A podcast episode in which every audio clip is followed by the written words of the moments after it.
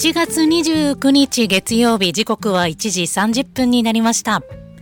まちともプラス第5月曜日今日ここからの時間は多摩小平保健所からのお知らせをお届けします。通常は毎月第1月曜日にお届けしている多摩小平保健所からのお知らせですが今月は元日と重なったことにより今日お届けしています。そしていつもは小南真由美さんがパーソナリティとしてお届けしていますが今回は近藤直子がお届けしていきます。今日のテーマは歯の健康についてです。ラジオの前のあなたにとって歯科医院はどんなところでしょうか？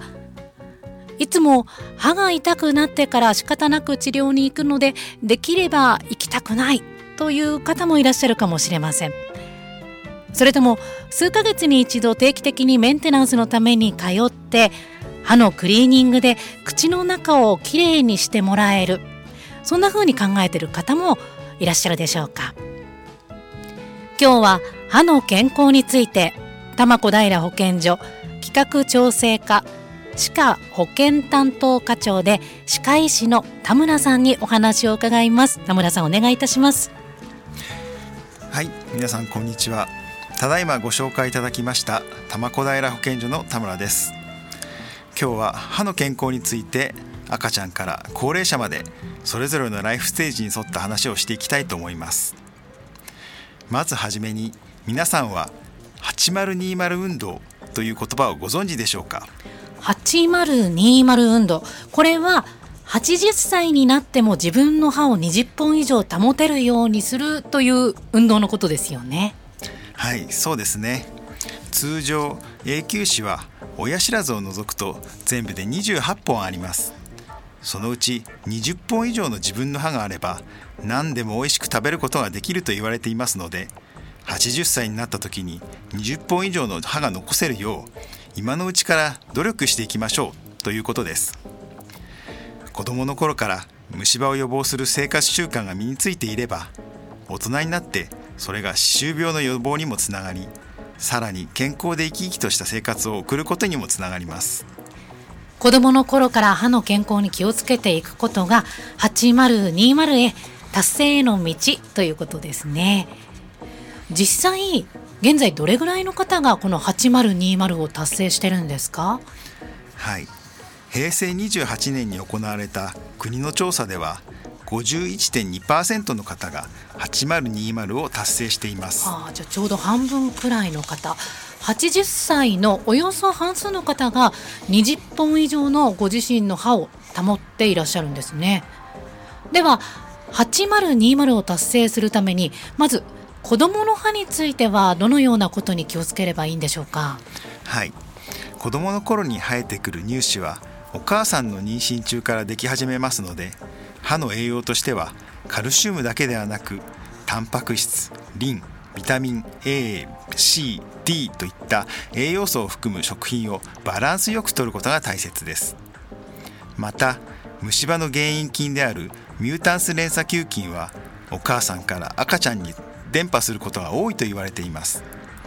これから妊娠出産を考えている方は今のうちにご自身の虫歯の治療を済ませておくと安心です。虫歯が気になってたのに治療をしないうちに妊娠してしまったという方もいるかもしれませんがこういった時はどうしたらいいんでしょうか？はい。妊娠中でも安定期であれば歯科受診は可能です。歯科医院を受診する際に歯科医師もしくは歯科衛生士にご自身が妊娠中であることを伝えた上で相談してみましょう。それでは赤ちゃんが生まれてから心がけることはどういったことですか、うん、乳歯は個人差はありますが生まれて8ヶ月頃に前歯から始め生え始め1歳6ヶ月頃には奥歯が生えてきます。歯が生えたら柔らかい歯ブラシを使って仕上げ磨きをしてあげましょう。ただし口の中は敏感ですので最初は歯を磨くというよりは口の中に触れられることに慣れるくらいのつもりであげしてあげると良いと思います、はい、乳歯の虫歯これを予防するにはどうしたらいいんでしょうか？はい。まずは保護者の方が時々赤ちゃんの口の中を観察して新しい歯が生えてきたななど口の中の変化を確認していきましょう。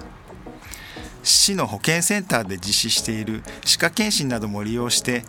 赤ちゃんの口の中の変化を確認するのも良い方法です。そして乳歯の虫歯を予防するためには食生活のリズムが一番大切になります。だらだら食べの習慣をつけないこと特に甘い飲み物や食べ物スポーツ飲料といった糖分を多く含んだ食品を頻繁に摂ることがないようにすることがポイントです、うん、食生活が大事っていうことですが毎日歯磨きをしっかりすれば虫歯は予防できるんじゃないんですか？まあ、歯磨きももちろん大切なんですけれどもフッ素入りの歯磨き剤をつけない状態での歯磨き。いわゆる空磨きですがこの場合ですと虫歯予防の効果がないことが科学的に分かっています。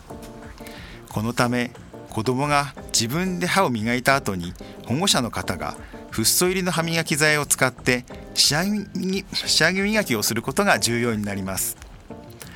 またフッ素の虫歯予防効果を十分に発揮するためには歯磨き粉のうがいを1回程度にすることもポイントになりますはあ、虫歯予防にはフッ素が重要ということですね。あのフッ素っていうのはすべての歯磨き粉に入ってるわけじゃないんですか？はい。今市場で出回っている歯磨き粉のうち約9割の歯磨き粉にフッ素が入っていますけれども、はい、約1割の歯磨き粉には歯周病の予防とための歯磨き粉だったりしますので、はい、えー、フッ素が入ってない場合があります。あなるほど。じゃあちょっと買う時もそこの辺をよく見ながらっていう感じですかね。はい、はい、さあ続いて乳歯。この乳歯というのはいつ頃生え変わるものなんでしょうか？はい。一般的には6歳頃に乳歯の一番奥に第一大臼歯という大きな永久歯の奥歯が生えてきます。ただ最近ではこの奥歯よりも前歯の生え変わりが先になる場合も増えてきているようですし以前よりは歯の生え変わりの時期そのものが遅くなっているといった話も聞きます。その後は小学生から中学生にかけて徐々に歯の生え変わりが進んで15歳頃に永久歯の花見が完成します、はあ、この歯の生え変わりの時期に注意すること一体何でしょうか？はい。口の中は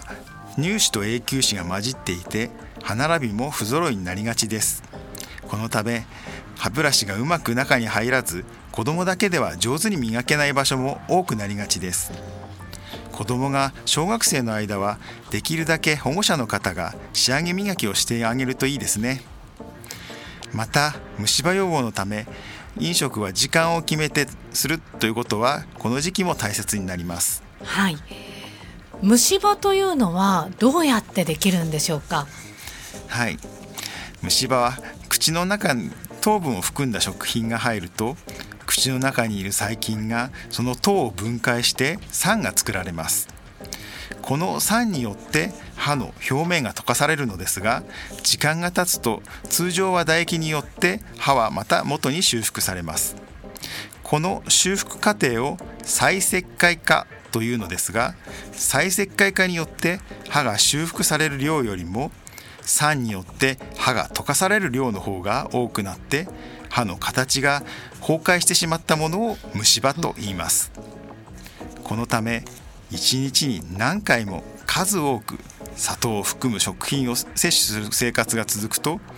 虫歯ができやすくなります、うん虫歯は口の中の細菌の出す酸によって作られるんですね。さて虫歯以外にもいろいろと気をつけるべき口の中の病気あると思うんですけれどもまたこれは一曲曲を挟んで後半伺っていきます。さてここで曲を挟んでいきますが今回リクエスト曲お持ちいただきました。えー、どうしてこの曲を選ばれたか伺っていいですか？はい、はいえー、そうですね。私は歯科医師なので、はい、えーまあ、メンバー全員が歯科医師の、えー、音楽グループ、はい、ということでグリーンの曲を選曲しております。はい。それではここから聴いていただきましょう。グリーン奇跡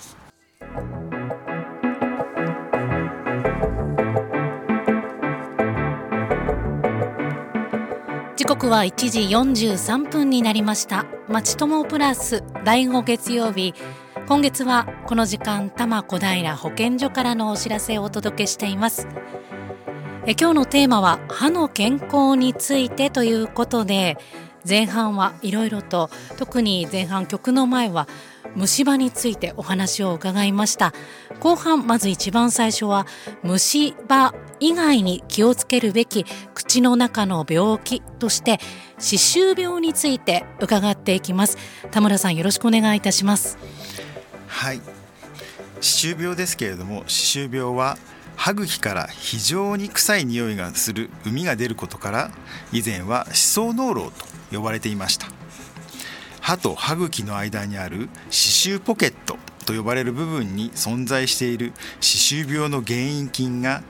LPS という毒素を出すことによって歯茎に炎症を起こすことにより歯を支えている骨を溶かしてしまい徐々に歯が抜け落ちてしまう病気です。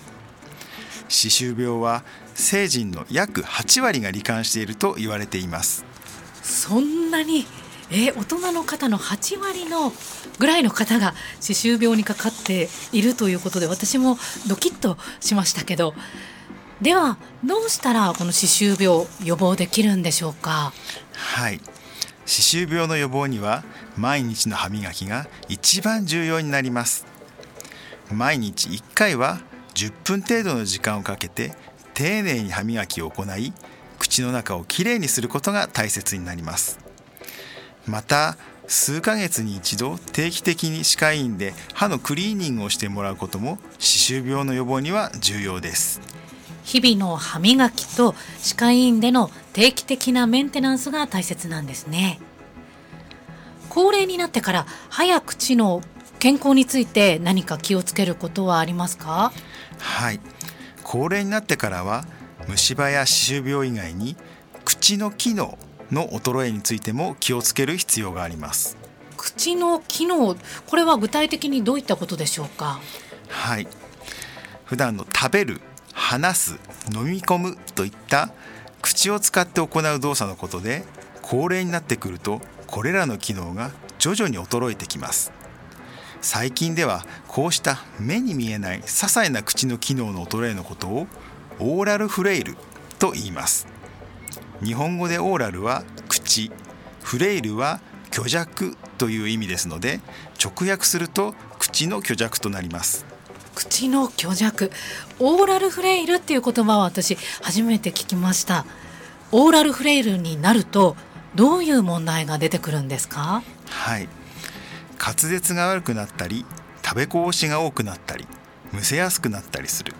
また噛めないものが増えてくる。そういった症状が出てくるとオーラルフレイルという状態になりますがこれは自分でも気がつかないうちにだんだんとこの状態でなると食欲が低下してきて食べるものに偏りが出てきます。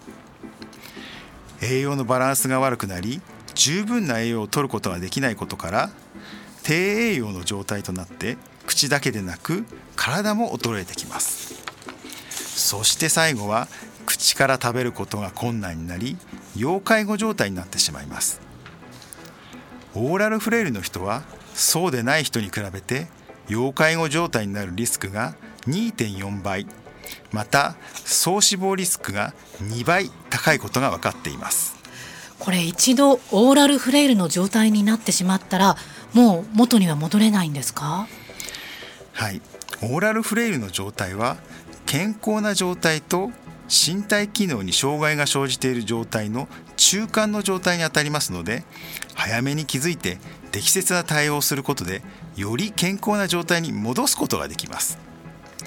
具体的には口やベロの体操をしたり唾液腺をマッサージするそういったことで口の機能を維持向上することができます。